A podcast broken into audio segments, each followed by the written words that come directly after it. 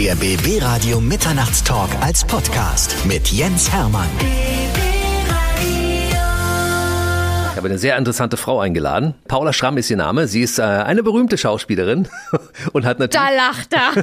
Nein, sie ist eine berühmte Schauspielerin und zwar schon sehr lange, obwohl man ihr das optisch überhaupt nicht ansieht. Paula, ich freue mich, dass du da bist. Gott sei Dank ist es ein Podcast. Ja. Aber ein perfekter Einstieg in so ein Gespräch, oder? Ja, danke, danke. Fühle mich schon wohl.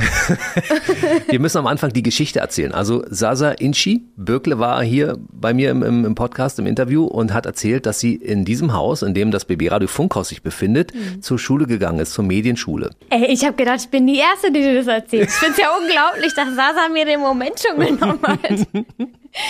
ähm, ja, das stimmt. Ich war hier in der Schule drei ganze Jahre lang. Wobei man sagen muss, so viel war ich gar nicht hier, weil ich habe damals schon extrem viel gedreht. Und das war so ein bisschen der Deal mit der Schulleitung damals und dem Schulrat, glaube ich dann, dass ich hierher gehe und dass die mir aber den Rücken frei halten, dass ich oft nur zu den Klausuren tatsächlich da war. Die Geschichte müssen wir mal erzählen, warum du in so jungem Alter schon gedreht hast. Geboren am 11. Oktober 1989 in Potsdam. Also das heißt, im Prinzip hattest du dieses Haus schon immer auf dem Schirm hier, ne? Ich weiß gar nicht, was das war, bevor es eine Schule war. Ich glaube, das war gar nichts vorher. Es wurde echt als Schule gebaut, ne? Echt? Ich glaube schon, ja. Wie dumm kann man sein, weil das da überhaupt, also diese Räume, das, das war einfach überhaupt kein Ort. Aber sag mal, dass es jetzt schöner aussieht als früher. Es sieht wirklich schöner aus, diese ganzen Fenster auch in den, äh, in den Wänden und so. Ist wirklich schön. Die Klos sind jetzt sauber. es gibt Seife. Seife gab es damals nicht. Das musste ich hart erkämpfen. Ey, widerlich. Weil man weiß, dass alle, die auf Klo waren, ungewaschene Hände haben. Das ist schon ein bisschen eklig. Weil es keine Seife gab. Richtig, obwohl es noch kein Corona gab, es war trotzdem schon eklig. Man kann das ja au- aussparen, indem man nicht auf die Toilette geht während der Schulzeit. Aber das lässt sich ja manchmal auch nicht vermeiden, wa? Ich war war zwar damals noch nicht Mutter, aber ich musste trotzdem schon öfter pinkeln. Also es, Ich kenne das Problem, ich habe auch eine Frau, weißt Ja. du? Gerade losgefahren. Können wir mal kurz anhalten? Wir sind doch gerade losgefahren. Ja, können wir mal kurz anhalten? Ich muss aufs Klo. deswegen fahre ich immer lieber selber, weißt du? Da kann dann keiner meckern. Weil wenn man fährt, dann ist man der Chef. So. Du, ganz ehrlich, äh, ich habe mich daran gewöhnt. Ich finde es überhaupt nicht schlimm. Ich kann von mir aus alle fünf Minuten anhalten. Ist doch, ne? Da kann ich wieder losfahren. Hat ja auch was, weißt du? Du hast mit drei Jahren angefangen, Ballettunterricht zu nehmen. Das war 1992. Weil deine Oma eine berühmte Balletttänzerin war. Ja, ich weiß gar ja, äh, stimmt. Ich, ähm, die war in Wien an der Staatsoper und äh, irgendwann sind ja dann die Gelenke kaputt und so. Da kann man dann natürlich nicht weitermachen. Deswegen bin ich auch nicht auf die richtige Ballettschule gegangen tatsächlich, weil ich diesen äh, Körpertest da beim Arzt nicht bestanden habe, weil ich da einfach vorbelastet war durch sie. Ich wollte nämlich eigentlich immer Musical machen, weil ich das so toll fand als kleines Mädchen. Mm, Aber ich war trotzdem auf der, auf der Ballettschule quasi in Potsdam, in Babelsberg, bei Marita Erxleben. Mm, Und fand das einfach mega. Ich glaube, meine Oma hat mich zwar dahin geschickt, aber eigentlich war das auch meine Kindergärtnerin, die gesagt hat, äh, Paula tanzt den ganzen Tag durch den Raum, ihr müsst die irgendwo hinstecken. Mach mal was mit der.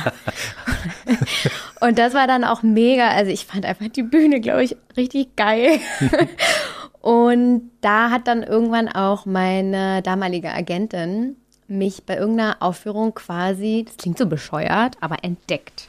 Und mich dann da nach der, also nach der Aufführung äh, angesprochen mit meiner Mutter zusammen, ob ich dann nicht auch mal mir vorstellen könnte, zu drehen. Und es klingt jetzt irgendwie so total einfach, aber damals, wenn man sich das nochmal so überlegt, gab es ja weder so wirklich Internet, noch Instagram, noch sonst irgendwas. Ich kann mich noch dran erinnern, mich haben dann immer Leute gefragt, wie kommt man denn, also das war viel unzugänglicher, ja, also da irgendwie so einen Fuß reinzusetzen. Wurdest entdeckt beim Tanzen. Wirklich? Für die Schauspielerei. Das Ohne ist schon Witz. krass, oder? Als so kleines, bisschen moppeliges Kind. Warst du auch ein Mobblies Kind? Ja. Ich auch. Oh, wo ist das hin, ne? Bei dir ist nichts zu sehen. Die Frau wiegt, weiß ich nicht, bei 1,57, 46 Kilo, aber, aber mit zwei Einkaufstaschen wahrscheinlich, ne? Ja, ja. Also meine Mutter, ich kann mich noch dran erinnern, die war mit mir bei der Ärztin und hat gesagt, äh, so, was ist eigentlich mit der Paula? Und die Ärztin meinte immer, das ist Babyspeck. Ich sah ganz lange so richtig moppelig aus und ich glaube dann mit zwölf haben mich alle gefragt, ob ich irgendwie eine Essstörung habe. Das, und dann, dann wurde ich irgendwann normal. Was ist denn normal? Normal schlank.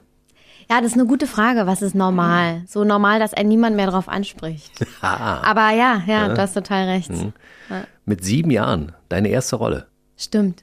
Also wie lange verging von dem Zeitpunkt, als die Frau dich entdeckt hat bei dem Casting oder gesagt hat, vielleicht können wir aus ihr mehr machen bis zur ersten Rolle? Weil ich meine, man ist ja mit diesem Talent nicht gleich zur Welt gekommen, oder ist es bei dir so? Doch, ich glaube schon. Also als Kind ist man ja sehr intuitiv und das ist, glaube ich, auch total gut, auch so ähm, für die Regie. Ich hatte ein Casting, das habe ich, glaube ich, das war dann mein erstes, hat sie mich dann einfach hingeschickt. Das habe ich total versemmelt. Die haben mir immer gesagt, du darfst nicht in die Kamera gucken, du darfst nicht in die Kamera gucken. Ich habe die ganze Zeit in die Kamera geguckt.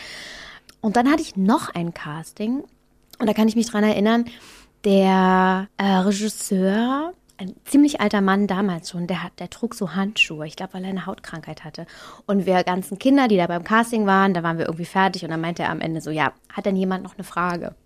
Und dann habe ich gefragt, ja, ich will unbedingt auch wissen, warum tragen Sie denn diese Handschuhe? Und ich glaube, ehrlich gesagt, nur deswegen habe ich die Rolle bekommen. Hm. Ähm, und das war Hallo Onkel Doc. Ich weiß nicht. Ja, na klar. Das habe ich gesehen damals. Also nee, nicht, nicht alles. Aber diese, ja. Und davor, glaube ich, Praxis Dr. Bülowbogen oder sowas. So eine kleine Ohne Doktor, ne? Praxis, Praxis Bülowbogen. Ah, ey, siehst du, ich weiß schon gar nicht mehr. Aber sowas, ne? Ich habe das letztens auch meinem, meinem Sohn gezeigt. Äh, so ein paar Ausschnitte gab es auf YouTube bei, äh, von Hallo Onkel Doc. Und weil ich ihm unbedingt beweisen wollte, dass er so aussieht wie ich. Mhm.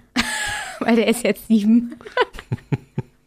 er fand es nicht so cool, dass ich ihm unbedingt zeigen wollte, dass ich als Mädchen so aussehe wie er. Wenn sie ja ein bisschen. Naja. Mit sieben die erste Rolle. Und dann äh, war es klar für dich, ich werde Schauspielerin? Oder hattest du noch irgendwelche anderen Berufswünsche zwischendurch? Pilotin, Stuntfrau, ja, Lokführerin, ja. weiß ich nicht, was man so werden will. Ich habe mich das immer wieder gefragt. Ähm, und ich glaube ehrlich gesagt, dass ich mich das nur gefragt habe, weil ich dachte, ich muss mich das fragen. Hm. Ähm, weil ich dachte, ach, das, das reicht nicht. Oder weil ich auch dann irgendwann ich habe mich dann auch gegen die klassische Schauspielschule entschieden. Und damals war das noch so von älteren Kollegen, da wurde dann immer gesagt, ja, wenn du das nicht machst, dann bist du keine ordentliche Schauspielerin. Und wenn man nicht Theater macht, dann ist man kein Künstler und bla bla bla. Und wenn man Werbung macht, dann ist man sowieso das Letzte. Also da gab es so viele Schubladen, in hm. die man einen immer reinstecken wollte. Und äh, natürlich fragt man sich dann, äh, ist das jetzt irgendwie richtig? Bin ich eine Schauspielerin? Äh, kann ich da bestehen und so? Aber bis jetzt habe ich nichts gefunden, was mich interessiert. Außer der Schauspielerei. Richtig. Ja, deshalb war die Wahl der Schule, im Prinzip war das ein Filmgymnasium, ne? Damals, auf das du gegangen bist nach der Grundschule. Ja, also gegangen bin, das war so mehr oder weniger freiwillig ich war eigentlich recht ehrgeizig und war, äh, ich weiß nicht, in Potsdam kennt man das vielleicht, war ich war auf dem Helmholtz-Gymnasium in der Musikklasse tatsächlich auch. Ich weil da, du Klavier gespielt hast? Mh, mm, nö, gar nicht mal so, weil ich dachte, das passt am besten zu mir. Mhm. Ich war in der Grundschule war ich nicht so happy, weil da habe ich ja schon gedreht. Ich habe das zwar niemandem erzählt, aber das wurde ja ausgestrahlt. Das heißt, es wussten dann irgendwann alle. Mhm. Und die Kinder dort äh, waren dann irgendwie nicht so cool zu mir. Da hatte ich nicht so eine einfache Zeit. Wurdest gemobbt, ja? Ja, äh, so richtig doll. Äh, das war wirklich scheiße. Also habe ich gedacht, ich muss irgendwie unter Gleichgesinnte, mhm. irgendwie unter Menschen, die was Eigenes machen, die sich nicht so dafür interessieren, was macht denn die, was macht denn der, sondern die so in ihrer Mitte sind. Mhm. Und das ist bei musischen Menschen, habe ich gedacht, ist das wahrscheinlich mhm. so. Und es war auch so. Mhm. Das war einfach so eine gute Atmosphäre. Jeder hat ein Instrument gespielt. Ich habe dann natürlich auch Klavier und Gitarre und Notenlehre und Klassenorchester. Da habe ich nur Pauke gespielt, weil ich ja eigentlich nicht wirklich ein Instrument konnte. Ach, und auch super. immer falsch. Hast du den Einsatz verpasst bei ja, der Pauke? Ja, oh. auf jeden Fall. Und ich habe dann irgendwann gedacht, ich mache einfach Freestyle und das klang auch am besten. Und der Dirigent hat sich dann auch nicht mehr beschwert. Bei den Notenlesen hatte ich es nicht so. Und genau, dann war ich da auch in der Musikschule in Potsdam und hatte äh, klassische Gesangsausbildung und so ein Zeug. Aber das Problem war, unser Direktor, Herr Dr. Rauchfuß, war so ein ähm, Mathematiker. Und den, dem ging das einfach auf den Sack, dass ich die ganze Zeit Freistellungen haben wollte. Als ich 15 war, habe ich meinen ersten Kinofilm gedreht und ich hatte irgendwie eine 5 in oder eine 4 in Französisch und sollte diesen Kinofilm drei, zwei Monate in Frankreich, Frankreich drehen. Mhm. Und da hat er gesagt, nö, meine Klassenlehrerin auch, nö, die Paula, die stellt immer Fragen, die nervt auf gar keinen Fall. Und meine Französischlehrerin, obwohl ich wahnsinnig schlecht in äh, Französisch war, hat sich für mich eingesetzt, dass ich das machen darf, weil sie hat gesagt, das ist Menschenbildung, Paula muss dahin. Mhm. Und ähm, dann durfte ich tatsächlich dahin, habe dann meinen 10. Klasseabschluss danach gemacht und dann hat mir der äh, Direktor einen Brief geschrieben, dass ich bei ihm an der Schule mich entscheiden müsse, ob ich Schauspielerin werden möchte oder ob ich Abitur machen will. Und dann habe ich ihm gesagt, ich möchte beides machen. Ich verstehe nicht, warum das entweder oder sein muss. Und dann hat diese Schule eben gerade aufgemacht. Das war für mich einfach perfekt, dass man, dass ich so gesehen wurde, dass es, dass ich beides machen kann und in beiden. Und dann wurde ich natürlich auch viel, viel besser in der Schule, als ich auf einmal diese Rückendeckung hatte. Mhm, außer in Mathe, das war leider erfolglos. Aber alle anderen Fächer waren ziemlich gut. Herr Rauchfuß, es Ja. ist etwas aus ihr geworden, ja? Du, ich habe ihm mein Abiturzeugnis irgendwann in den Briefkasten gesteckt. Also, Cool. Mit einem Durchschnitt hat er überhaupt nicht verstanden. Leider nur 2,3. Aber ich war vor den Abiturprüfungen bei 1,8. Aber diese Scheißprüfung in Mathe. in, in politische Bildung, da gab es ein Thema, das habe ich nicht gelernt, weil ich dachte, das kommt nicht dran. Und dann war es dran. Ja. So ein Ärger. 2006 war das, als du den Film gedreht hast, Französisch für Anfänger. Und du warst, glaube ich, auch mehrere Monate in Frankreich zu der Zeit, ne? Das heißt, Ja. du hast wahrscheinlich da mehr Französisch gelernt als in der Schule in der Zeit äh, vorher, ne? Absolut. Ich war dann auch ziemlich gut eigentlich danach. Aber nicht auf so einem schulischen Level, sondern eher, weißt eh, so wie man sich halt verständigt. Und ich habe ähm, mich auch ziemlich frankophil gefühlt. Ja, Mediterranes Lebensgefühl. ne? Ah, ich habe das auch immer noch. Ich war jetzt auch im Sommer in Frankreich. Auch dort, wo Ich wir habe ein gedreht Bild gesehen haben. bei Instagram, hast du dich vor so einem Auto mit so einem Sommerkleidchen, hast du dich fotografieren lassen, ne? Das ist auch die Ecke, äh, also da, da und dann daneben in der Auvergne, wo wir auch gedreht haben. Und ähm, ich musste da auch einfach stehen bleiben und diesen Käse essen und so. Das war. Und Rotwein trinken. Und mich gefühlt wie 16. Also optisch hast du dich auch noch nicht verändert, muss ich ganz ehrlich sagen. Äh, Parlez-vous français noch ein bisschen? Mhm. Ja, kannst du noch? Naja, also ich habe ja dann hier, habe ich ja dann Spanisch genommen, weil da war ich, ach, ich Mhm. habe gedacht, ich muss es abwählen. Das kann ich nie wieder aufholen, was ich da verpasst habe, weil ich irgendwelche Zettelchen geschrieben habe und so im Unterricht. Ähm, deswegen fällt mir Spanisch ein bisschen leichter. Wobei ich echt sagen muss, ich hatte hier in Spanisch auch immer eine Eins, weil mich dann der Ehrgeiz gepackt hat. Aber wenn man es nicht mehr spricht, dann Mhm. ist das irgendwie weg. Aber es ist dann irgendwann wie Fahrradfahren, wenn du eine Ja, Weile da bist, ne? Dann kommt's alles irgendwann wieder. Ah, das Wort habe ich schon mal. Ah, ich weiß. Okay, alles klar. Bestimmt, Ja, ne? ja. Ja, ja. Das war dann deine erste große Hauptrolle 2006, ne? Meine, Ja. meine Güte, ey. Das ging aber wirklich straight ahead, oder? Das ging dann ganz schnell und ich habe dafür dann auch bei, ich war da vorher bei Schloss Einstein, das habe ich quasi dafür aufgehört, ne, weil ich irgendwie dachte, das ist ein guter, guter Moment, um jetzt irgendwie zu starten. Ich fand das auch schön. Schloss Einstein mit Emily, Emily Busch. Geil, oder? Mhm. Ich finde es abgefahren, wenn mich Leute auf der Straße ansprechen oder mir schreiben, sagen, ey, das war meine Kindheit, das Mhm. hat mich begleitet und jetzt gibt es ja so viele Reality-Formate oder Soaps oder im Grunde genommen muss man sich ja nur Instagram angucken und das ist so Unterhaltung nonstop. Aber ich glaube, dass Schloss Einstein damals mit den Kindern in der Hauptrolle irgendwie was Besonderes war. Das finde ich irgendwie, finde ich Ja. irgendwie schön. Alle Eltern, die Kinder haben in deinem Alter, also so wie ich, ne? Mhm. Meine Tochter ist ungefähr in deinem Alter, die haben das natürlich geguckt. Also das heißt, die Darsteller waren genauso alt wie die, die es geguckt haben mit ihren Eltern. Das ist das Erstaunliche dabei, ne? Ah. Ja.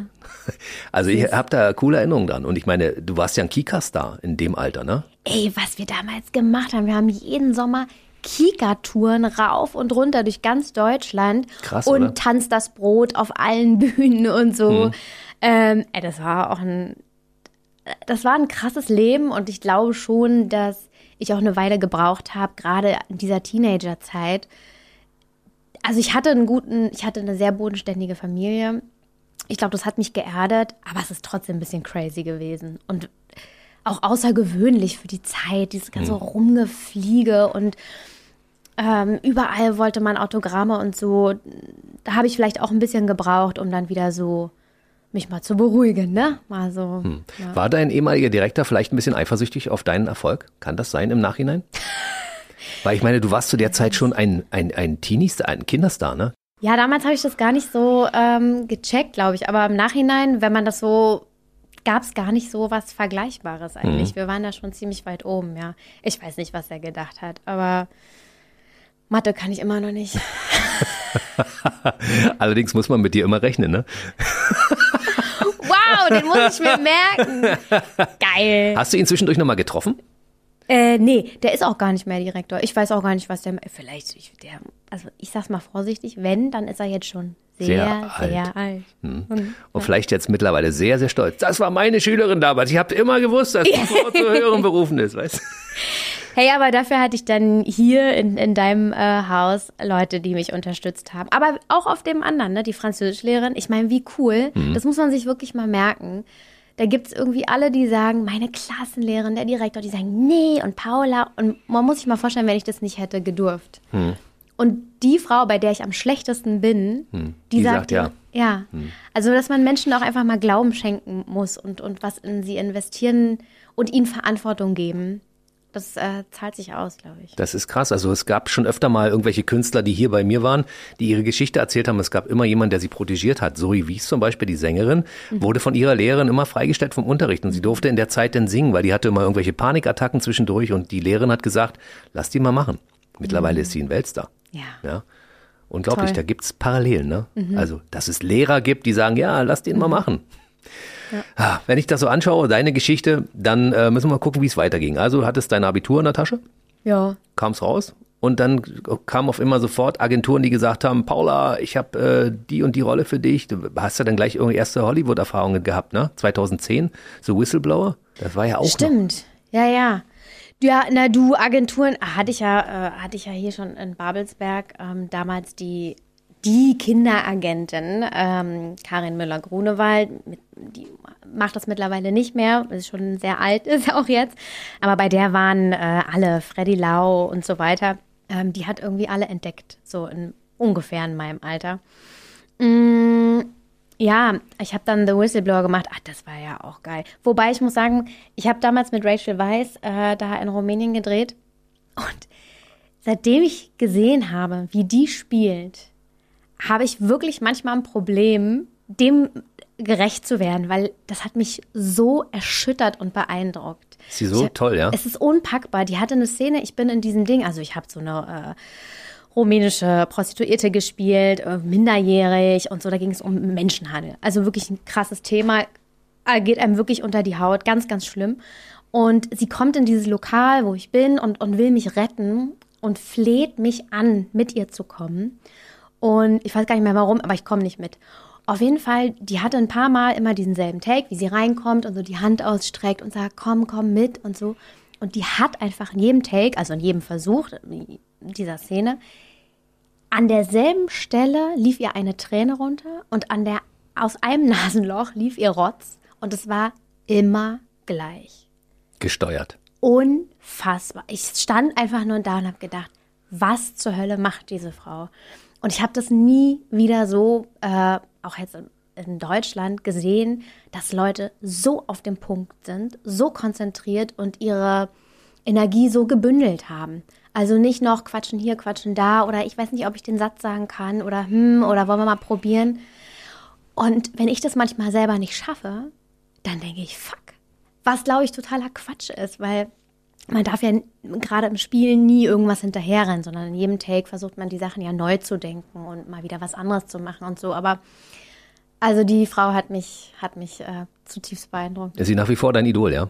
Ich finde die klasse. Und ich finde es auch so faszinierend, dass sie es ja eigentlich nie so ganz bis nach oben geschafft hat, obwohl sie so eine tolle Schauspielerin ist. Ja, Für die Rolle hast du damals auch eine andere Sprache noch gelernt, ne? ja ukrainisch, tatsächlich.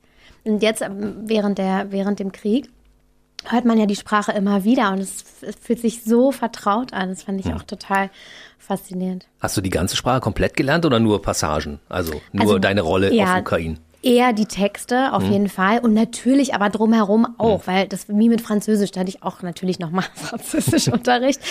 ähm, ähm, damit man einfach so ein Gefühl dafür bekommt. Und ich weiß, dass unsere Regisseurin damals, ich glaube, ihre Eltern kamen auch aus der Ukraine. Also ich hatte da auch eine, eine Richterin am Set sozusagen, um das richtig zu machen.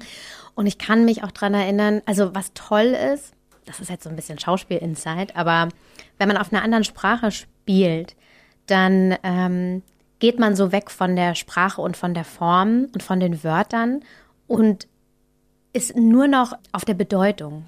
Und für mich hat das das wahnsinnig intensiv gemacht, weil ich ja nur noch gedacht habe, was ich, was ich will oder, oder wie es mir gerade geht und jetzt nicht, sage ich jetzt ist oder sein oder, weil, weißt du, so, klebt, man klebt nicht so an den Wörtern. Das fand ich sehr befreiend. Und manchmal versuche ich das auch, wenn, weiß ich nicht, dass ich dann mir manchmal die Texte noch auf Englisch herhole, wenn ich jetzt auf Deutsch irgendwas zu spielen habe, einfach nur, um wieder in die Bedeutung zu gehen. Dann bist du ein großes Sprachtalent, ne? Ich meine, in wie vielen verschiedenen Sprachen hast du schon ges- gespielt und gedreht? Ja, eigentlich nur Französisch, Ukrainisch und Englisch. Deutsch. Deutsch, ja. Macht vier Sprachen. Ja. Ja. Naja, aber wenn ich in Mathe eine 5 hatte, ich hatte halt in Deutsch immer eine 1. Ich war so ein richtiges Mädchen. Auch mein Abitur. aber Mathe fragt nicht.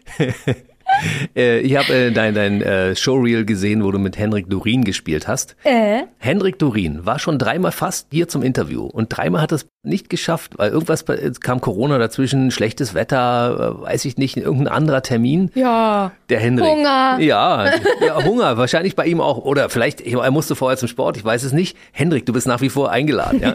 Ich möchte dich hier in diesem Studio haben. vorbei. Du hast deine Tochter gespielt damals, ne? Bei, bei ähm, Alarm für Cobra 11 zum Beispiel, glaube ich. Stimmt. Ach, das war geil. Ich würde so, so gerne, das muss man jetzt auch mal erwähnen, mal wieder sowas Actionmäßiges machen. Ich, mir macht das so Spaß. Dieses ganze Rumgeturne und Körperliche finde ich so geil. Finde ich richtig, richtig cool. Dann lass uns mal kurz auf deine Hobbys zu sprechen kommen, weil du bist ja auch eine Sportlerin, ne? Du bist Seglerin. Ey, weißt du, ich habe ich hab meinen Segelschein gemacht, weil ich da bei dieser ähm, Charity, bei diesem Charity-Segeln auch mitmache. Und dann hatte ich eben die Soko Hamburg äh, als Anfrage. Und in der du jetzt schon seit drei Staffeln sehr erfolgreich bist. Kommen wir gleich Richtig. drauf, ne? Und dann habe ich gedacht, dann mache ich jetzt meinen Binnenschein auch noch, Hm. weil dann kann ich ja da über die Elbe flitzen. Hm. Haben sie bis jetzt noch nicht gemacht. Ich sagte, das ist eine einzige Frechheit. Mittlerweile kenne ich die Regeln auch gar nicht mehr. Grüne Tonne, rote, keine Ahnung, rechts, links.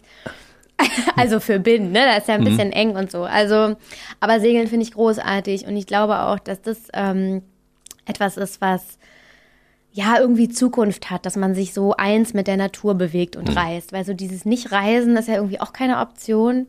Also muss man sich ja mal ein bisschen überlegen, okay, wie, wie kann man es denn noch anders machen, als irgendwo mit so einem fetten Ding hinzufliegen und sich dann in so ein All-Inclusive-Hotel zu setzen. Und ähm, ja, also Segeln finde ich toll und ich habe auch so großen Respekt vorm Wasser und vorm Wind und ich habe eigentlich immer wieder das Gefühl, wenn ich auf ein Segelboot steige, oh Gott, ich kann es gar nicht mehr. Also dass diese Kraft, ja, dass da irgendwas ist, was viel stärker ist äh, als ich, da, davor habe ich schon auch Respekt.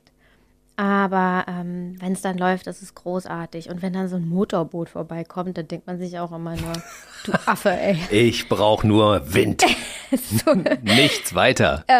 Und mit 1,57 und knapp 50 Kilo geht das. Aber, Na, als Fockaffe kannst du, dienst du da nicht so, ne? Das bist du zu leicht, oder? Naja, ich mache schon gerne, ich bin eigentlich nicht so gerne der Anführer, ich bin gern äh, so Teamplayer. Das finde ich auch so geil auf dem Boot, ja, dass man auch mit fremden Leuten, das ist so eine teambildende Maßnahme, es muss dann einfach funktionieren. Also man, am Anfang ist es vielleicht ein bisschen schwierig, aber irgendwann reißt man sich dann zusammen. Also wenn ihr hier mal so äh, Probleme habt, ja, bei euch in der Redaktion, dann müsst Dann ihr mal alle auf an. ein Segelboot. Ach ja. so. Als Teambildungsmaßnahme. Ja, das dann werden erstmal cool. die Hälfte der Kollegen dann erstmal über der Reling hängen und, und die Fische füttern, glaube ich.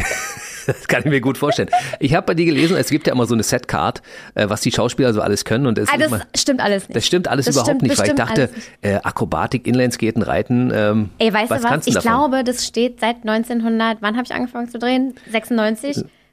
92 Ballettunterricht, äh, 96 erste Rolle Ja, mit sieben, genau. seitdem steht es drin. Weil früher hat man gesagt, ja, alles schreibst du da rein, weil dann ist die Chance größer, dass du irgendwann, ich, da stand auch mal Reiten drin, dann habe ich da so eine Reiterin gespielt, was wie peinlich das war. Ich konnte ja gar nichts. Und das war so schlimm. Ich habe gesagt, wir müssen jetzt alles löschen. Ich will nie wieder irgendwas machen, was ich, das ist schon lange her, das würde ich nie wieder tun. Nur weil ich die Rolle natürlich haben wollte. Und dann dachten sich alle, oh Gott, was mit der? Und dann musste das gedoubelt werden. Oh, das war so peinlich. Ich, ich habe mich in Grund und Boden geschämt. Aber steht immer noch drin in der Setcard, dass du reitest. Siehst du? Oh, ist das eine Lüge. Das die muss- alte Lügnerin. Inlineskaten, also auch nicht. Streichen wir mal. Auch ja. konnte ich früher mal, weißt du? Also wirklich, ich war jetzt auch letztens Eislaufen in Wien, das geht auch. Aber ey, ganz ehrlich, wen interessiert's? Hm, braucht man auch nicht. Aber Akrobatik äh, habe ich wirklich gemacht. Ich war, habe natürlich, bis ich 18 war, mh, war ich da ja im Ballettstudio und habe auch äh, am Hans-Otto-Theater getanzt. In verschiedenen Produktionen auf der Bühne. Äh, also so schlecht war ich nicht. Und ich habe auch Akrobatik gemacht, weil ich war dann früher auch Funke-Mariechen. Ach, guck an. Na, das bietet sich natürlich an. Ne? Dich kann man gut in die Luft schmeißen und wieder auffangen. Ne? Und da muss man den ganzen Kram natürlich können. Ja. Aber das ist schon eine Weile her. Ich habe jetzt gelesen, nee, ich habe vor kurzem gelesen bei dir auf dem Instagram-Account, hallo, ich bin Paula, 33 und ich war gerade beim Sport. Tschüssi. Tschüssi, genau. habe ich gedacht, okay, was will sie uns damit sagen? Manchmal geht mir einfach nur Müll durch den Kopf. So sieht's nämlich einfach aus. Nur Müll. Jeder, der mit mir zusammenarbeitet und am Set ist, weiß das. Nur Quatsch. Vielleicht einer der Gründe, warum ich dich heute eingeladen habe. Ne? weil es ist auf jeden Fall immer unterhaltsam, wenn man Paula Schramm äh, am Mikrofon hat, weil sie Geschichten erzählen kann. da träumst du von. Einfach nur Quatsch. Aber ich habe jetzt wirklich erst wieder angefangen mit Sport, ey. Ja? Aber du bist doch eine sportliche, elastische Ja, ja, Frau. ja, ja, bin ich auch. Aber äh, ich dachte schon jetzt, ich habe dann so ein paar Anfängerkurse gemacht und dann, ich gehe mal vormittags, muss ich gestehen, äh, weil da mein Sohn in der Schule ist. Und dann bin ich halt mit den ganzen Rentnerinnen, äh, ja. naja. Wenn die teilweise besser sind als man selbst, dann fragt man sich, ob man vielleicht was falsch gemacht hat. Es gibt ja sehr elastische und sehr sportliche Rentnerinnen. Ne? Das und ich habe auch so ein bisschen Reha-Sport-Assoziation. ich habe gedacht, ich bin doch jetzt, also so schlimm ist es doch noch nicht, aber geht wieder. Geht Kannst wieder bergauf. Spagat? Ich könnte mir vorstellen, Frauenspagat, wenn ich das rechte Bein vorne habe, bin ich nicht so schlecht, glaube ich. Krass, was siehst du, da ist alles in Ordnung. Oder? Weißt du? Also Du, dann brauche ich ja nicht mehr gehen. Nächste Woche ist frei. Lassen wir jetzt. ja, erstmal einen Schluck aus der Pulle, war das ist eine gute Maßnahme, sollte man zwischendurch mal machen. Ne? Ja, Wasser trinken, den mache ich auch viel zu wenig. Aber. Achtest du so auf deine Gesundheit, also hinsichtlich Ernährung und so weiter? Ich wollte ja mit dir einen Kaffee trinken, hast gesagt, du hattest schon einen und das würde dann äh, den Rahmen sprengen? Ey, das ist so ein bisschen ambivalent. Ich achte wahnsinnig darauf, aber ich bin total undiszipliniert. Also ich könnte nie, ich esse einfach das, worauf ich Lust habe. Und Gott sei Dank habe ich nicht so viel Lust auf Scheiße. Sagen wir es mal so. Also gesunde Ernährung ist im Fokus. Absolut. Ich trinke auch kaum Alkohol mittlerweile.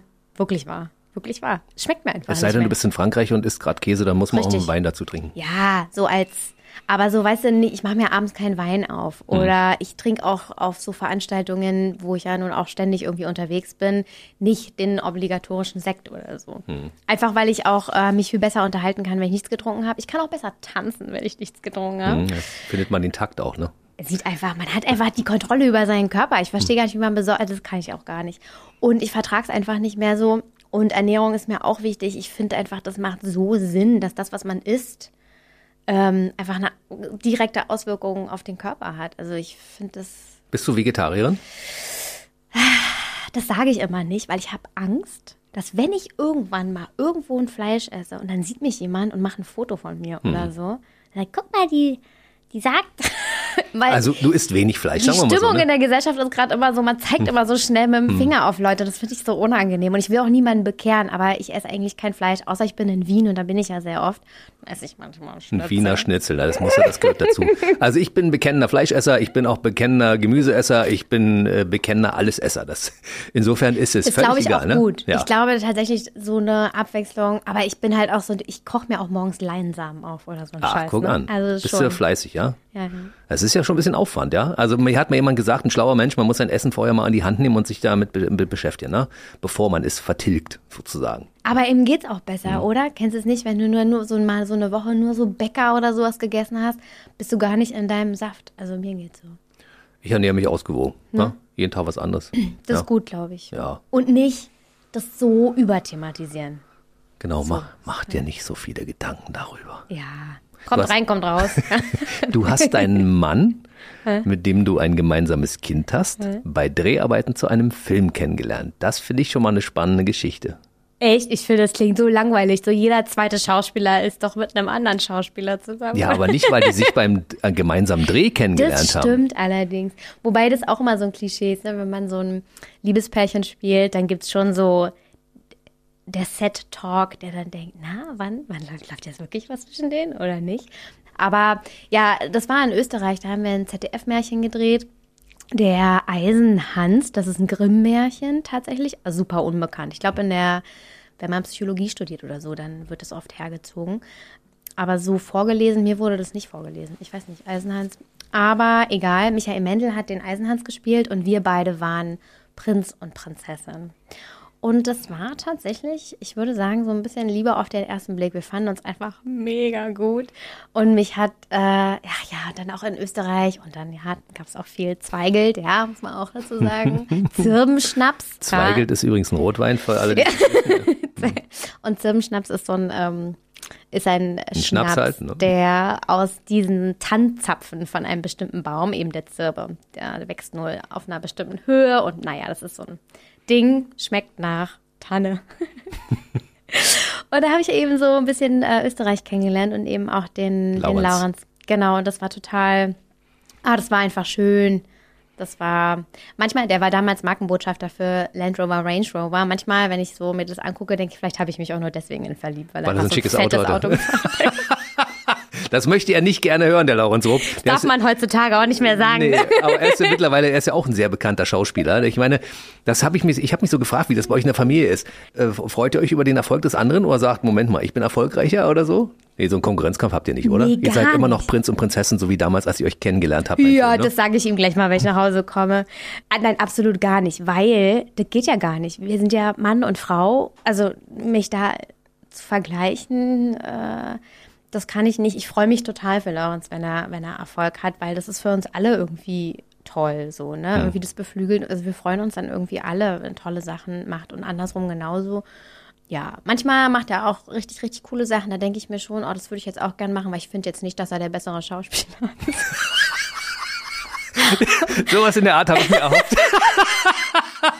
Du, Laurens, was ich hier sagen wollte. Ich finde übrigens nicht, dass du der bessere Schauspieler bist. Ich finde aber, ganz ehrlich, ich folge ihm ja auch auf Instagram und äh, ich, ich finde das toll. Also er kann zum einen den, den Prinzen spielen, ne? Und Ja. zum anderen ist er aber auch manchmal denkst du, oh, der spielt so ein Psycho. Und dann, dann sieht er so böse aus. Und ich denke, meine Güte, ja. Ja, so diese maskulinen Rollen, äh, Krass, das oder? liegt ihm, ja. Wenn ich das mal so, die, die, die so ein bisschen zu viel Testosteron haben und alles, was mit Körper und Kämpfen zu tun hat, das Mhm. ist halt voll sein Ding. Also für die Barbaren, da hat er sich so krass vorbereitet, wie wirklich kein anderer, das muss man echt sagen. Also ein halbes Jahr vorher jeden Tag trainiert, Ernährungsberater rauf, runter. Wir haben auch zu Hause uns dann quasi nur noch so aufbaumäßig ernährt Mhm. und geritten jeden Tag. Also mit dem Latein und so. Das hat er schon cool gemacht. Ja. Krass, ne? Und dann sitzt du dann zu Hause auf dem Sessel und denkst, oh, das ist meiner. Nee, gar nicht, weil ich Nee? sehe ihn ja nicht. Ich habe mir jetzt die Barbaren angeguckt und habe gedacht, bist du deppert? Was hat denn der für Muskeln? Das habe ich überhaupt nicht gesehen. Muss mal wieder anfassen bei Gelegenheit, weißt du? Ja, jetzt Ma- ist es wieder weg. Ma- Zu spät. Laurens, das heißt, du Ja. musst bitte nochmal ordentlich aufbauen, so Ja. wie das früher der Fall war. Ist mal wieder was. Ich habe ja gelesen, du bist unterwegs, also du, oder du hast das ja auch, in, steht auf deinen Setcards drauf, du bist unterwegs, wohnst in Berlin und Wien parallel so ein bisschen, ne? Ja, genau. Es ist ein bisschen weniger geworden wegen der tollen Schule meines Sohnes. Aber ähm, grundsätzlich ja, wir haben eine kleine Wohnung noch in, in Wien. Da wohnt ja auch die ganze Familie, ähm, ne, auch so Oma, Opa und, äh, und so weiter. Und ich liebe Österreich. Abgesehen politisch finde ich ein bisschen schwierig. Aber sonst, ähm, ich mag die Leute. Ich komme mittlerweile mit diesem Wiener Grand total gut klar. Als ich dann verstanden hatte, das ist genau wie in Berlin. Genau. Die nehmen es gar nicht, nimm's einfach nicht persönlich und dann kommst du schon irgendwie durch. ähm, ach, ich, das mag ich einfach. Und es ist so ein bisschen, es ist dann noch ein bisschen heile Welt. Und ehrlich gesagt passt es so ein bisschen zu meiner Art. Ich bin auch auf eine gesunde Art und Weise naiv im Sinne von, dass ich, dass es mir sehr leicht fällt, oft auch zufrieden zu sein oder das Glück zu sehen in den kleinen Dingen. Da, das, das ist so, ist mir ein bisschen mitgegeben, glaube ich. Also ich bin nicht so, oh, da ist schon wieder ein Fehler und da passt schon wieder was nicht, sondern eher andersrum. Und Wien und Österreich ist auch noch so ein bisschen, so ein bisschen alles gut, ja. Äh, da blüht alles und so. Den Leuten geht's irgendwie ganz gut und da, ja, fühlt man sich dann so, so wie schön. Ich kann das nachvollziehen. Ich habe so österreichische Wurzeln. Mein Opa kommt aus der Nähe von Wien. ah, cool. Ja, der ist Österreicher. Ich habe also ein bisschen genetisch habe ich es auch in mir. Deshalb, ähm, ich krieg's nicht ganz so gut hin wie du. Ich versuche das auch immer, weißt du, dass ich in meiner heilen Welt unterwegs bin, weil ich bin ja ein sehr positiv denkender Mensch. Aber dann gucke ich raus, was so auf der Welt passiert und denke, oh Mann, ey, wie kriege ich das wieder hin, dass das in meinem Kopf wieder gerade ist, weißt du, dass das Niveau wieder auf null ist oder äh, auf neutral. Das ist Absolut. manchmal nicht so leicht, ne? Ja, das stimmt. Und je älter man wird, desto mehr Zeug staut sich ja auch an. Und man muss dann irgendwie gucken, wie man da so einen guten Filter findet oder so. Aber zufrieden sein, das kommt ja nicht einfach nur so oder Glück oder so. Das muss man sich erarbeiten. Und ich glaube, je älter man wird, desto mehr muss man sich auch erarbeiten, weil es gibt immer mehr Abbiegungen, die vielleicht nicht so cool sind, die man nehmen könnte. Einfach weil man ja auch schon ganz schön viel angesammelt hat. Und von nichts kommt da nichts. Ich glaube, das ist wirklich aktive Arbeit zu gucken. Und im Moment ist es noch so, toi toi toi, dass mir das relativ leicht fällt. Weißt du, was uns beiden hilft? Wir haben beide unseren Traumberuf. Ja, ich Ja. wollte immer Radio machen, du wolltest Schauspiel, du hast Schauspiel, ich habe Radio. Geil, ja, das stimmt. Ja, das ist einfach, das Unschätzbar. ist einfach ein Geschenk. Da- Das kann man auch nicht mit Millionen aufwiegen. Ich kenne ganz viele sehr, sehr reiche Leute, die sehr, sehr unglücklich sind, trotz ihres vielen Geldes. Ne? Ja, das kann ich, das kann ich mir gut vorstellen. Manchmal bin ich so, gucke ich so ein bisschen neidisch und denke, geil, der weiß schon, wie viel er nächstes Jahr verdient. Wie cool ist denn das? Der weiß schon, dass er nächstes Jahr seine Miete bezahlen kann oder Mensch, die könnte jetzt einfach schwanger werden und würde Mutterschaftsgeld kriegen oder so Luxus, was für mich halt nicht so zur Verfügung steht. Komm, ja? obwohl du dir ja nun wirklich keine Sorgen machen musst. Ich meine, wenn wir das mal anschauen, deine Filmhistorie, da war ja nicht eine einzige Lücke drin seit deinem elften Lebensjahr. Ja, wenig. Ich glaube ein, einmal so ein bisschen. Und da war mein Sohn aber noch so klein. Und ich bin damit auch offen umgegangen. Das war das erste. Da war so ein paar Monate, habe ich einfach nicht gearbeitet. Ne? Das ist ja früher war das ja so ein Tabu und es ist ja auch immer noch. Wir tun immer so, als wären wir so wahnsinnig beschäftigt. Und dann war ich auf dem Münchner Filmfest und alle fragen dann so, na und wie geht's dir? So bla bla bla, halt Smalltalk. Und ich habe dann auch einfach wirklich gesagt, ey, weißt du was, ich hab, ich drehe gerade einfach nichts. Und das ist irgendwie scheiße. Und das hat mir total gut getan, weil alle gerade ältere KollegInnen, also egal ob Mann oder Frau, ähm, zu mir meinten, ey, das ist, doch, das ist doch das Normalste der Welt. Was glaubst du, wie es bei mir war? Das hat mir so gut getan. Und man muss dann einfach, und ähm, das bringen solche Berufe mit sich, in denen man auch, auch mal Leerlauf haben kann, dass man einfach auf Zack bleibt, kreativ bleibt, guckt, was gibt's denn noch, wie, wie kann ich mich dann weiterentwickeln? Und ich habe einfach, damals war der Kleine noch so klein, ich habe mit denen so ähm, Backpacker-mäßig einfach Reisen angefangen und so. Das ist jetzt natürlich keine berufliche Weiterbildung, aber das war so ein Investment für mich, was trotzdem total wichtig war und sich einfach ausgezahlt hat und was ich dann dachte, okay, ich konnte mir das dann trotzdem irgendwie leisten und das, das ist, das kann mir auch keiner mehr nehmen. Du, so. Reisen bildet. Ja, absolut. Ja, und auch diese eins zu eins Zeit, das ja, einfach cool. Siehst du, und jetzt läuft's bei dir also auf Hochtouren, denn du bist ja Kommissarin bei der Soko, bei der Soko Hamburg. Jetzt wolltest ja? du Potsdam sagen. Nee, Soko Potsdam hatte ich. Ich hatte vor kurzem äh, die beiden Kommissarinnen von Soko Potsdam hier und ich hatte auch schon von Soko Wismar die Kommissare hier. Ah. Dominik Böhr zum Beispiel war hier. Ich bin ja auch so ein bisschen Soko-Fan, weißt du? Soko? Soko ist für mich so, wenn ich nach einem harten Tag nach Hause komme und ich mache mir eine Folge Soko an, dann weiß ich, es gibt gleich einen Kriminalfall, wo man ein bisschen mitknobeln kann. Wer ist es? Ja, meistens hat man ja ein bisschen mehr Wissen als die Kommissare, die da ermitteln. Und am Ende wird es immer aufgelöst. Und da sind wir wieder bei der heilen Welt. Am Ende ist Ja. heile Welt. Die sitzen zusammen und essen ein Stück Kuchen und trinken einen Kaffee. Geil. Ist das, das, so. das ist immer so, ist die, das ist die Soko, ne? Deshalb mag ich Soko. Lustig, ich bin ja auch wirklich ein Fan von auch so Romantic äh, Movies, Romantic Comedies und so. Deshalb spielst du auch die Pilche ab und zu mal. Ja. Oder öfter mal. Und ne? ich stehe dazu. Also wenn es gut gemacht ist. Wenn es peinlich ist, ist es vielleicht so. Aber wenn es gut gemacht ist, da könnte man, glaube ich, noch viel bessere Sachen machen. Finde ich einfach dieses Versprechen, dieses Märchen, dieser Zauber, dass man sich auch in ein Kino setzt und dann ist es einfach mal schön und gut. Auf, auf, auf gut gemacht, auf cool, auf schlau, auf lustig, auf intelligent. Dann ist es doch so was Tolles, sich so verzaubern zu lassen, ja, wie, also das finde ich hat total viel Wert, weil ich kann das total verstehen, wenn man den ganzen Tag schon irgendwie Nachrichten gelesen hat, dass man sich dann abends nicht auch noch das anguckt. Und ähm, der Weg dahin, auch gerade bei der Soko, das Ermitteln, das kann man ja trotzdem einfach cool machen. Und meine Rolle, die ich ja Gott sei Dank mitentwickeln konnte, Die IT-Expertin. Ja gut, IT, das lassen wir jetzt mal. Bist, du- bist du die in der Praxis auch? Ich bin der letzte Technikhorst. Der letzte Technikhorst. Ich habe letztes Jahr, nee, jetzt doch 22, muss man jetzt schon sagen, zum ersten Mal in meinem Leben mit Apple Pay bezahlt. Und ich wusste überhaupt nicht, wie das geht, weil ich meinen Geldbörsel vergessen hatte und dachte so, krass, Das geht. was so alles geht. Und die Verkäuferin sagt zu dir, Moment mal, Sie spielen doch eine IT-Expertin da bei der Soko. Was ist denn da los? Sind Sie nicht die Franzi Berger, die Kommissarin? Ja. Ich dachte, Sie kennen sich damit gut aus. Ja, immer so tun, als ob, ne?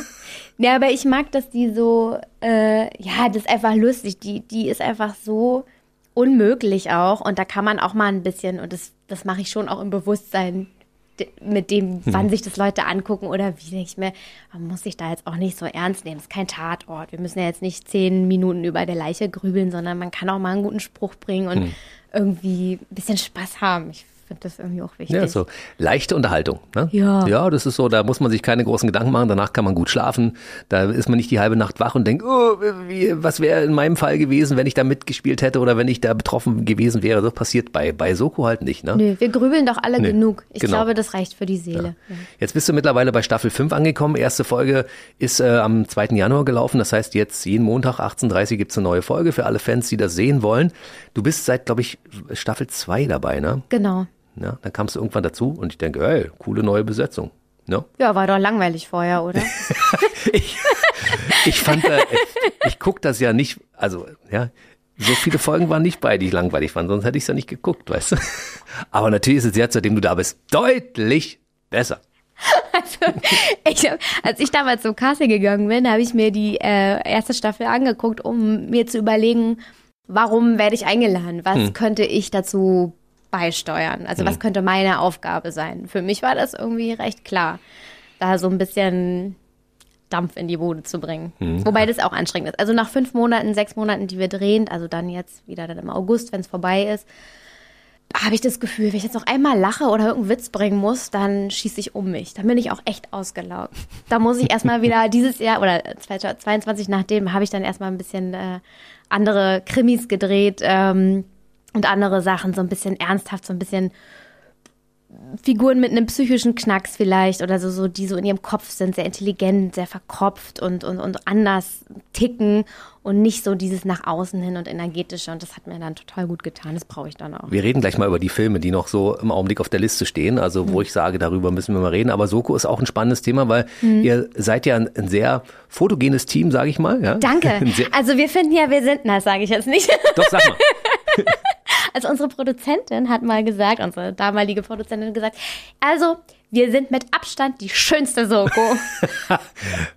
Würde ich sagen, ja. Kann Oder? durchaus, ja. Die sehen doch alle Die lecker sehen aus. alle lecker aus, ja. Ich auch. Und das neue Team ist sowieso, ihr habt ja ein neues Team jetzt aufgestellt und da ist ja Oceana mit bei, ne? Ja. Oceana äh, kennt man ja wahrscheinlich von, von ihrem Hit, den sie damals zur Fußball-EM hatte. Endless Summer war so ein Riesending. Sie hat bei Seed gesungen damals. Mhm. Und äh, ich finde sie gar nicht schlecht. Ja, du, die schlägt sich da wacker durch. Ich finde das immer beeindruckend, wenn man in so ein Format kommt, wo ich manchmal selbst das Gefühl habe, also mir rettet jetzt wirklich nur meine Erfahrung meinen Arsch, weil es dann doch so schnell geht, so unvorbereitet, zack, zack, stell dich dahin, mach dies, mach das äh, und dass man ja auch ähm, also das meiste, was ich auch so, oder vieles, was ich sage, das ist ja auch improvisiert. Jetzt nicht der ganze Soko-Text oder diese Ermittlungssachen, aber so an Gags oder so. Und dass dir das dann auch so schnell einfällt, obwohl du dann irgendwie gerade noch auf der Marke und dann musst du dir das Licht noch suchen und so.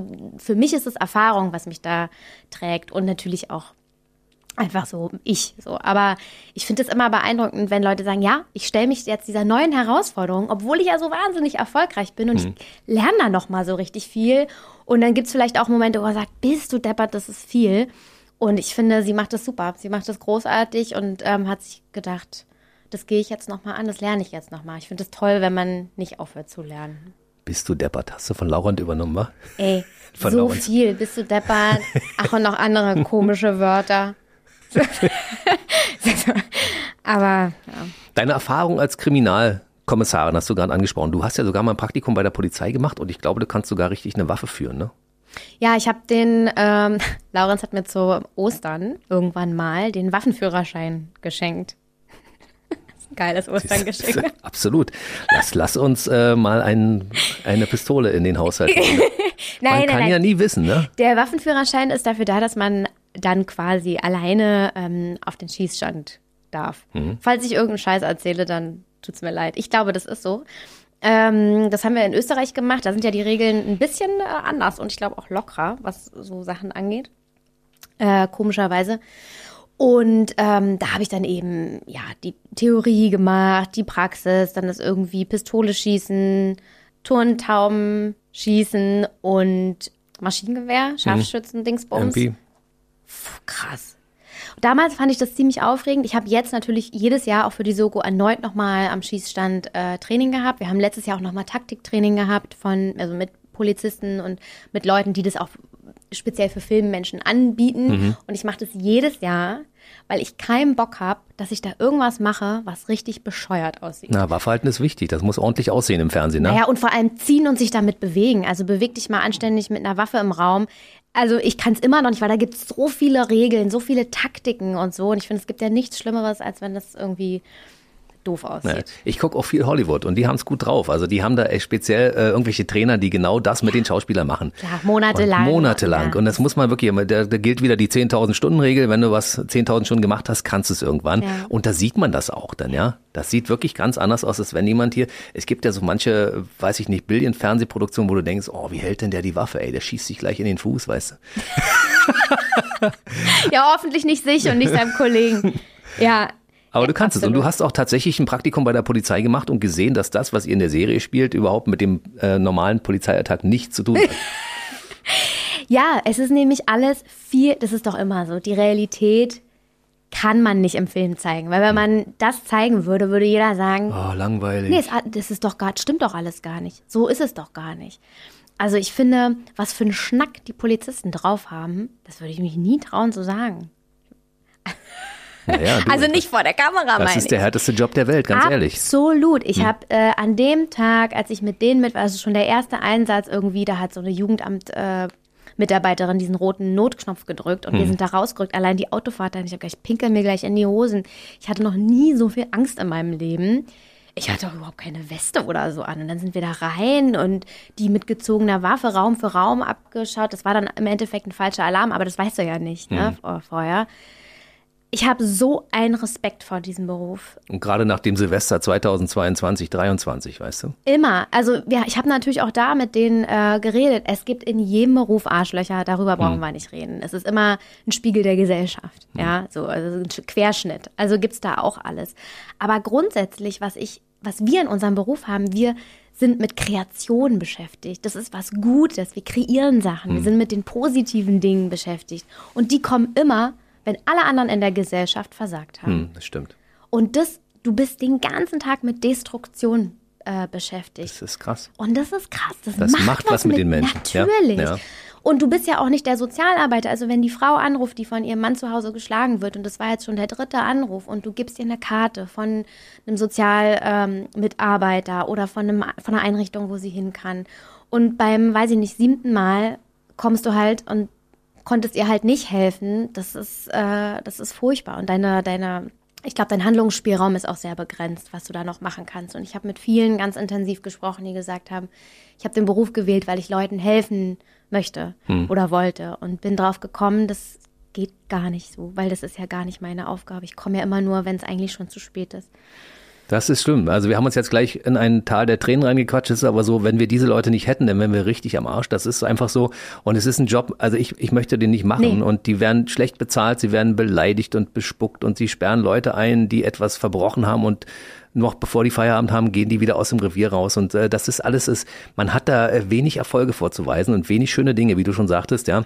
Wir können am Ende des Tages sagen, wir haben etwas geschafft. Wir haben eine, einen Podcast aufgezeichnet, Ja. wir haben eine Radiosendung moderiert, wir haben einen Film gedreht, wir haben irgendwas Schönes gemacht und sagen, ja, das war toll. Ja. Und die haben das leider nicht. Deshalb kann ich nur sagen, liebe Polizistinnen und Polizisten, macht bitte unbedingt weiter euren Job und versucht irgendwie in dem ganzen Trubel da was Schönes zu finden für euch. Ja. Ja, absolut. Ich glaube, das ist auch wichtig. Und ich hatte auch das Gefühl, dass die untereinander gut miteinander reden, was so passiert und so, dass man sich irgendwie Muss man. austauscht, ne? Sonst wird man ja auch.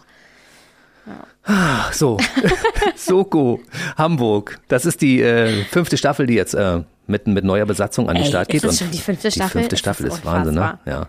Es gibt schon über 50 Folgen mittlerweile. Ne? Ach, das komm. Ist, das ist schon, schon erstaunlich. Und in 40 ungefähr gefühlt hast du schon mitgespielt. Toll, ne? Echt? Also es ist schon ein bisschen. Hast du die Folgen zu Hause?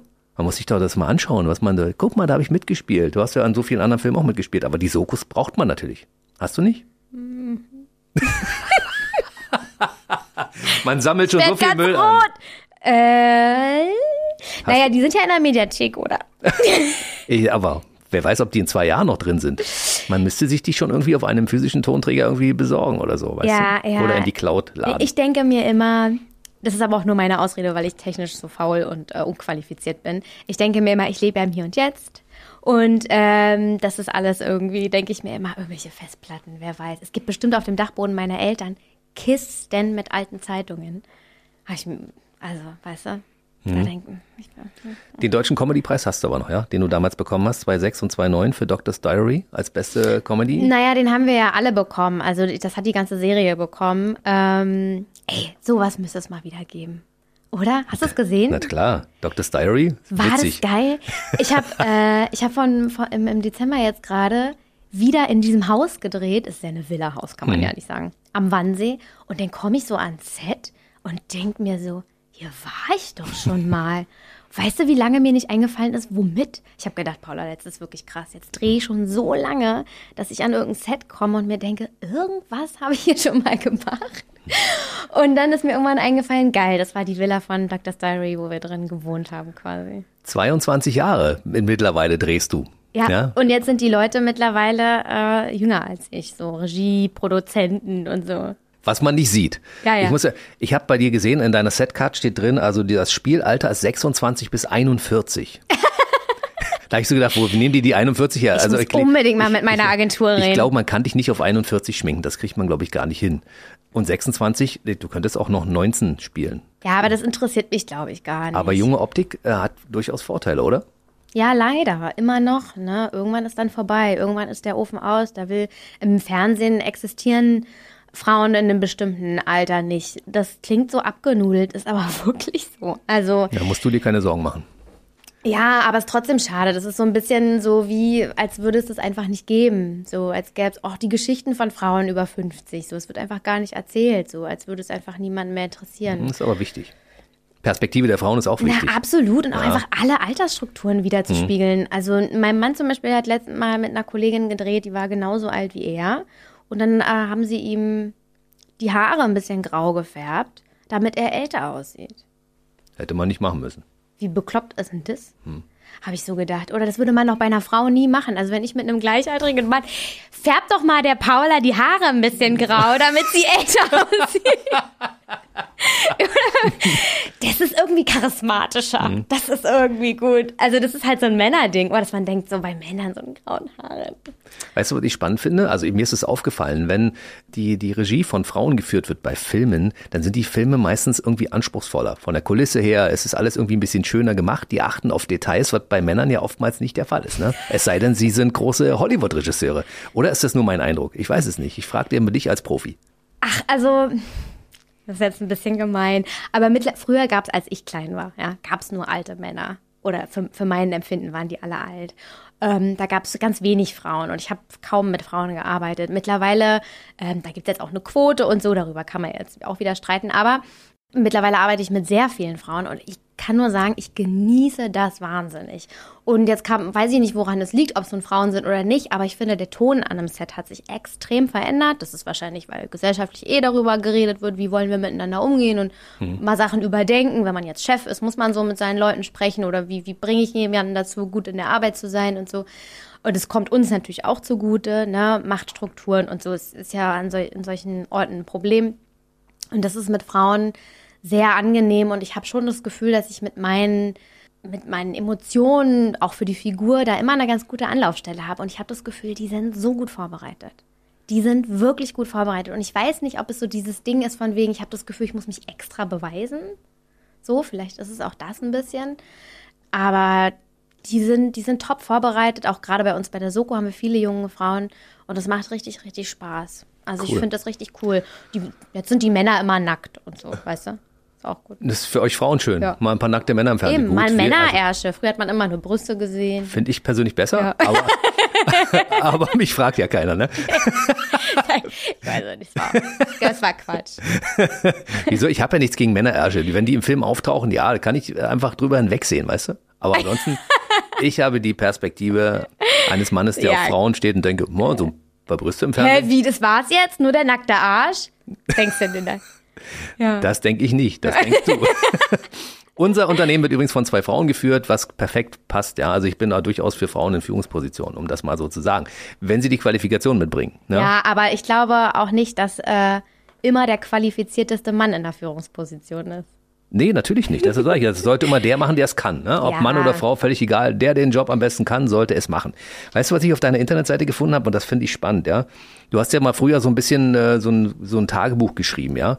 Da steht, äh, weiß ich nicht, äh, 2018 August England an der Seite von Ulrike Volkerts. Dann steht Mai 2018, die andere Tochter dreht in Schweden. Dann äh, Februar äh, in Berlin bei The Spiders Web. Dann Oktober 2018 Griechenland. Und ich habe so gedacht, die Frau kommt aber unglaublich viel rum.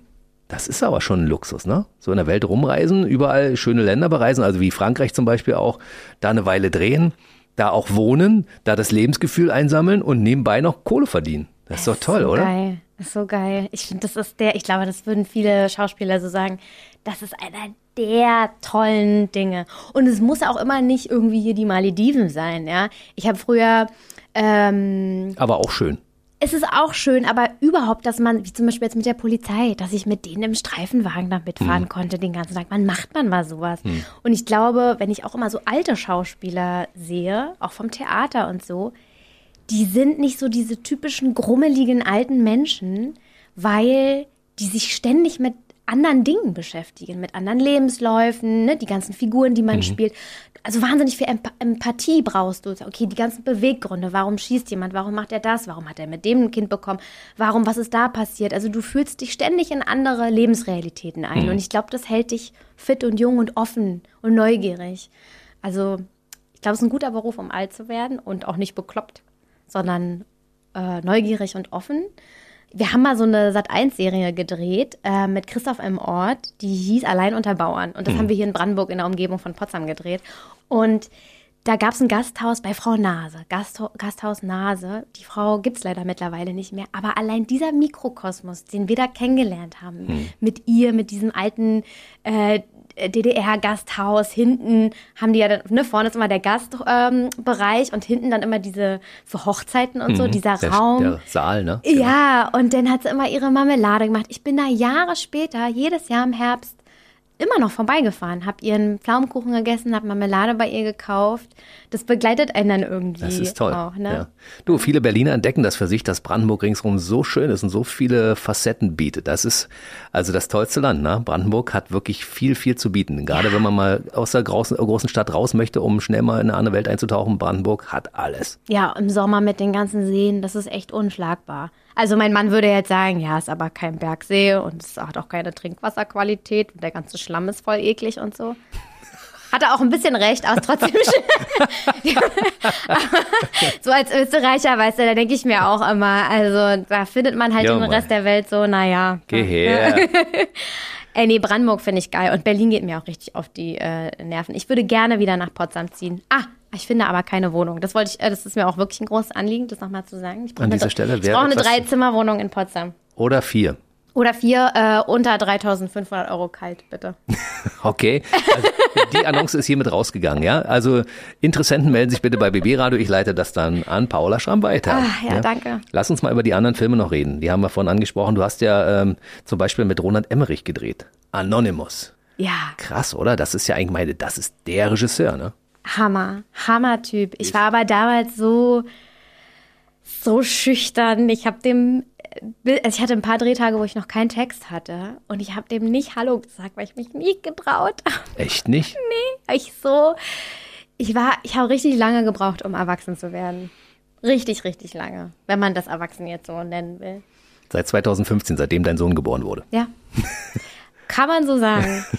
Wirklich, ich habe ich hab gedacht, wer bin ich denn? Und ich, äh, also ich habe mich nicht getraut. Und dann an dem Tag, als ich äh, Text hatte, da haben wir uns dann, haben wir uns dann äh, begrüßt. Und äh, der fand mich, glaube ich, auch cool. Der wollte dann, dass ich noch äh, in anderen Szenen auftauche. Und dann konnte ich nicht, weil ich irgend so ein, ich sag's jetzt mal, so ein Fernseh. Nee, sag ich doch nicht. Oh, oh, das ist aber echt schade, ne? irgendwas, hatte irgendeinen Pups-Drehtag irgendwo, weißt du, und dann, ach Mann, und dann, ja, aber das war natürlich ein großes Kompliment, dass er gesagt hat, willst du nicht noch da und da und da auftauchen? Das wären noch die und die und die Drehtage. Ähm, ach, ich finde, das gehört, also wie natürlich Kunst zu konsumieren, Film, Theater und so weiter, das gehört einfach zu unserem Beruf dazu, wie, weiß ich nicht, äh, wenn man jetzt Gitarrist ist, da an dem Instrument üben. Das ist einfach das A und O. Und so ist es auch mit tollen, kreativen, erfolgreichen Leuten zu arbeiten, denen einfach zuzugucken, da Teil von zu sein, ähm, auch ein stilles Mäuschen mal zu sein, zu gucken, wie machen das die anderen, mit den internationalen Kollegen zu quatschen mhm. und so. Ist einfach geil. Ist er zwischendurch nochmal aufgetaucht in deinem Leben? Nee, nee. Mm -mm. Ich glaube, der hört jetzt auch auf, ne? Habe ich gelesen. Schade. Wirklich? Verpasst. Ich glaube, er hat Chance verpasst, ja. ne? Ach, Komm, andere, es gibt ja noch andere Leute, ja. Du hast ja internationales Zeug gedreht, uh, The Girl in the Spider zum Beispiel 2018, mhm. war ja auch ein sehr erfolgreiches Werk, ne? Ja, das war hier um die Ecke, haben ja. wir auch gedreht. Da haben wir, ach, das war auch cool. Nee, Roland Emmerich haben wir hier um die Ecke gedreht. Und da haben wir in dieser alten ähm, Eisenbahnfabrik gedreht. Das ist hier. Die wird gerade umgebaut. Und mein Opa hat da drin früher Eisenbahn gebaut. Echt? Und das war so irre, weil als ich dann da reinkam, damals lebte mein Opa noch, habe ich gesagt, sag mal, das ist da, da. Und er so, ja, da habe ich gearbeitet. Und wir hatten so ein wahnsinniges Staubproblem in mhm. diesem Ding. Die haben immer gefegt und versucht, es wegzukriegen. Und die Leute haben irgendwann, ich glaube, Blut gehustet, weil das so krass war. Du hast es nicht rausgekriegt, weißt du? Wenn mhm. du immer fegst und es kommt aber irgendwie immer mhm. nach. Ähm, weil es halt keine, kein Studio-Studio war, sondern halt so eine alte Eisenbahnhalle. Hm. Da braucht man eine gute Abluft, die das raussaugt. Und zwar bevor es losgeht mit dem Dreh, ne? Oder FFP2-Masken. Davon haben wir jetzt alle genug. Davon haben wir noch ein paar rumliegen, ne? Du hast äh, Corona sogar ein ganzes Kapitel auf Instagram gewidmet, weil äh, du ein Tagebuch geführt hast, ne? zu der Zeit, als du es hattest? Ja, na, als, als dieser Lockdown war, habe ich mhm. mal so ein Tagebuch äh, geführt. Als ich es hatte, ey, ich bin da einfach, ich bewundere immer Leute, die wenn sie krank sind, wenn sie nichts zu tun haben, wenn sie einfach nur einen Tag lang so alltägliche Dinge tun, sich dann trotzdem so begleiten können oder, oder die, die, die Follower da so Anteil haben lassen können. Ich bin da, ich denke denk mir, ich kann das irgendwie nicht. Wenn ich krank bin, bin ich krank oder wenn ich so. Aber bei diesem Warten, das fand ich schon so dieses Warten auf Godot. Man hat das Gefühl, was mhm. passiert mhm. jetzt, was. Mhm. Das fand ich so absurd und ich weiß nicht, wie es dir ging, aber mich hat das also diese Konzentration zu Hause, sich mal nur mit sich beschäftigen, weil du sagst, ich komme so viel rum. Wenn ich nicht drehe, dann versuche ich auch so viel wie möglich unterwegs zu sein. Ich, also mein Leben ist eher so der Weg, weißt hm. du? Und nicht so irgendwo ankommen oder so. Also außer in mir natürlich, aber nicht an einem Ort. Und ähm, da war man ja mal gezwungen dazu, an einem Ort zu sein. Und das war eigentlich doch ganz cool. Das war auch irgendwie interessant. Also ich habe auf einmal gemerkt, boah, krass, mein ganzer Kopf explodiert. Diese ganze Kreativität, die man sonst rauslässt, die war auf einmal irgendwie da drin. Und dann habe ich irgendwie angefangen, Sachen aufzuschreiben und so. Also das fand ich irgendwie, fand ich irgendwie spannend. Siehst du, bei mir war es ja nicht so. du warst mal, hier drin. Ich war, äh, habe im Radio gesendet und wir waren viel draußen und haben während der Corona-Zeit, während des Lockdowns als systemrelevantes Unternehmen aus den einzelnen Teilen des Landes berichtet. Also ah, ich ja, habe mehr gearbeitet als, als je zuvor. Ah, es war krass. Also ich hatte das nicht. Diesen Stillstand, den hatte ich überhaupt nicht. Ah. Dementsprechend kann ich da nicht mitreden. Okay.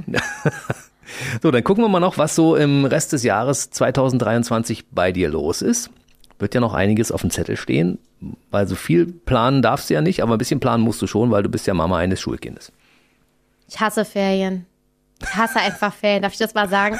weil du dich um das Kind so, kümmern musst. Nein, ach, ganz im Gegenteil. Ich finde, jetzt muss ich wirklich mal sagen, das ist doch so diskriminierend. Warum müssen alle Menschen zur selben Zeit Ferien haben? Kann mir das mal jemand erklären? Also ich bin ja Hab dafür. Ich habe noch nie drüber nachgedacht, ehrlich gesagt. Ja, aber wenn man sozusagen nicht ein, so ein, also wenn man so ein bisschen flexibel oder wenn man zum Beispiel Familie in einem anderen Land, in einem anderen Bundesland, reicht ja auch schon, ist das richtig scheiße. Und ich denke mir, das ist jetzt mein Vorschlag, ja. Ich habe ja früher gekellnert im Landtag. Ich habe da noch so ein Draht. Nee, Quatsch. Ähm, kein Draht mehr. Da war der Landtag auch noch woanders. Äh, da war der noch am Brauersberg. Die haben gut gezahlt pro Stunde, muss man sagen. Ähm, ich finde, man sollte, also ich verstehe nicht, warum die Kinder nicht so Ferien nehmen können, wie wir Urlaub. Oder ich jetzt nicht, aber wie du, wenn man jetzt in einem Angestelltenverhältnis ja, ist. Das ist mit dem Lehrplan schlecht zu vereinbaren, ne? Ey, aber die, ja, aber das, der, in Corona, da ging es ja auch. Also ich finde so in der Grundschule, man ist ja so oder so sechs Wochen raus. Ich habe darüber ehrlich gesagt noch nie nachgedacht und das ist ein Thema, das könnte ja eine ganze Sendung für sich füllen, wenn man mal darüber nachdenkt, welche Vor- und Nachteile sowas hätte. Können wir, glaube ich, an der Stelle nicht ausdiskutieren? Nein, nein, machen wir nicht. Ähm, wir lassen die Ferien mal da, wo sie sind im Augenblick und versuchen uns damit zu arrangieren. Hm. Wenn es sein muss. Gut, was, also, die Frage Ja, war genau, die eigentlich Frage war. was machst du denn noch im Rest des Jahres? Naja, ich bin sicherlich noch, da bin ich ja auch immer wieder, ähm, da weiß ich noch nicht genau, wann das ist. Ich war ja, bevor ich schwanger wurde, bei den jungen Ärzten in Erfurt Ja. ähm, als Annika Rösler Ensemblemitglied. Mhm. Und ähm, mittlerweile ist es so, dass ich immer wieder als ähm, Belegarztin wiederkomme. Mhm. Mit einem ziemlich strengen Ton jetzt auch. Also ich bin da so ein bisschen, äh, bisschen der Dr. Moreau-Ersatz. Sieht mir gar nicht ähnlich. Genau, das werde ich auf jeden Fall noch machen. Und dann weiß ich noch gar nicht. Dann kommen aber jetzt ganz schön, müssen jetzt echt einige Filme auch rauskommen, was ich jetzt alles so gemacht habe. Am Samstag zum Beispiel jetzt läuft ja Nord Nord Mord um 20.15 Uhr im ZDF. Da ähm, spiele ich eine Chorsängerin. Das äh, läuft jetzt. Dann müssten die Kolleginnen kommen, Nordhof Hafenkante. Äh, dann habe ich eine, äh, zwei Netflix-Produktionen gemacht. Die müssen jetzt hoffentlich auch endlich mal kommen. Ich habe mit meinem Mann mal wieder gedreht für Netflix. Schön. Äh, haben wir Ich habe euch gesehen, ihr wart vor auf dem roten Teppich, als die Premiere von dieser Netflix-Serie war. Habt ihr einen Post gemacht. Ah, da auch, genau. Aber wir haben so eine Romantic Comedy äh, gemacht und da trenne ich mich von ihm. Fand ich irgendwie lustig. Habt ihr schon mal probiert, wie es sein könnte und haben gesagt, nee, das blenden wir mal aus für die Zukunft, das wollen wir nicht. Das ist blöd. Nee, ich habe ja gedacht, das habe ich mir schon tausendmal im Kopf überlegt. Mal gucken, wie es ist, wenn ich es wirklich mache. Und abgewählt. ja, aber das war richtig interessant. Wir waren so aufgeregt. Wir haben gedacht, wie ist denn das, wenn wir jetzt zusammen drehen? Ist das irgendwie anders? Und dann sind wir drauf gekommen, ist eigentlich genauso, als wären wir fremde Kollegen. Es war total interessant. Aber auf die beiden Filme freue ich mich auch, dass das jetzt hoffentlich endlich mal kommt. Klingt spannend. Und hoffentlich kommen noch viele Menschen, die sagen, lass uns mal gemeinsam irgendwas drehen. Du bist Immer. ja die perfekte Geht Besetzung. Immer, weil es ist, es ist immer so, ich, bei mir passiert das meiste spontan. Mhm. Das war dieses Jahr auch so. Das war so lustig. Ich wusste noch gar nicht, was ich äh, Oktober, November mache. Und Das, war schon letztes Jahr übrigens, ja? Wir haben Und ja davor drei. das Jahr aber auch. Das Ja. auf ein, also das ist so, ich weiß nicht, das ist jetzt nie so, dass ich, also das bei, äh, das ist aber bei den meisten so, muss man jetzt ehrlicherweise sagen, dass man nicht weiß, was man Ende des Jahres macht. Du hast ja ein Riesenspektrum. Du kannst dir die kleine Zicke spielen, du kannst eine Ärztin spielen, du kannst die Kommissarin spielen, du kannst die Fee spielen. Eine Psychopathin kannst du auch spielen. Ja, so Figuren, die so im Kopf sind, das mag ich ehrlich gesagt richtig dolle. Mhm. Spannend, spannend. Also, äh, wer dich sehen möchte, der würde dich, wird dich finden irgendwo. Es gibt eine Internetseite, die heißt paulaschramm.com. Ich wusste gar nicht, dass es die noch gibt. Ja, die gibt es noch. Die wurde allerdings äh, seit 2018 nicht mehr so richtig geführt. Ne? Also, Haben wir nicht über meine technischen Fähigkeiten vorhin gesprochen? ah, guck an. Vielleicht findest du jemanden, der das für dich übernimmt. Weißt du, ansonsten Instagram und äh, Facebook gibt's auch. Ja. Unbedingt. Auf Instagram bin ich wirklich aktiv und da lese ich auch alles. Ja. Gut. Was soll ich sagen? Äh, wir sehen uns bei Gelegenheit zu Teil 2. Erzählst bis dahin, also sammelst bis dahin ein paar schöne Geschichten ein und erzählst, was passiert ist, wenn du das nächste Mal vorbeikommst, okay? ja, das machen wir. Gut. Dann wünsche ich dir alles Gute. Danke, Bleib schön gesund. auch. Es hat mir viel Freude gemacht. Ja, mir auch. Danke. Paula Schramm war heute bei mir im BB-Radio Mitternachtstalk. Bis zum nächsten Mal. Ciao. Der BB Radio Mitternachtstalk. Jede Nacht ab 0 Uhr. Und jeden Freitag der neueste Podcast.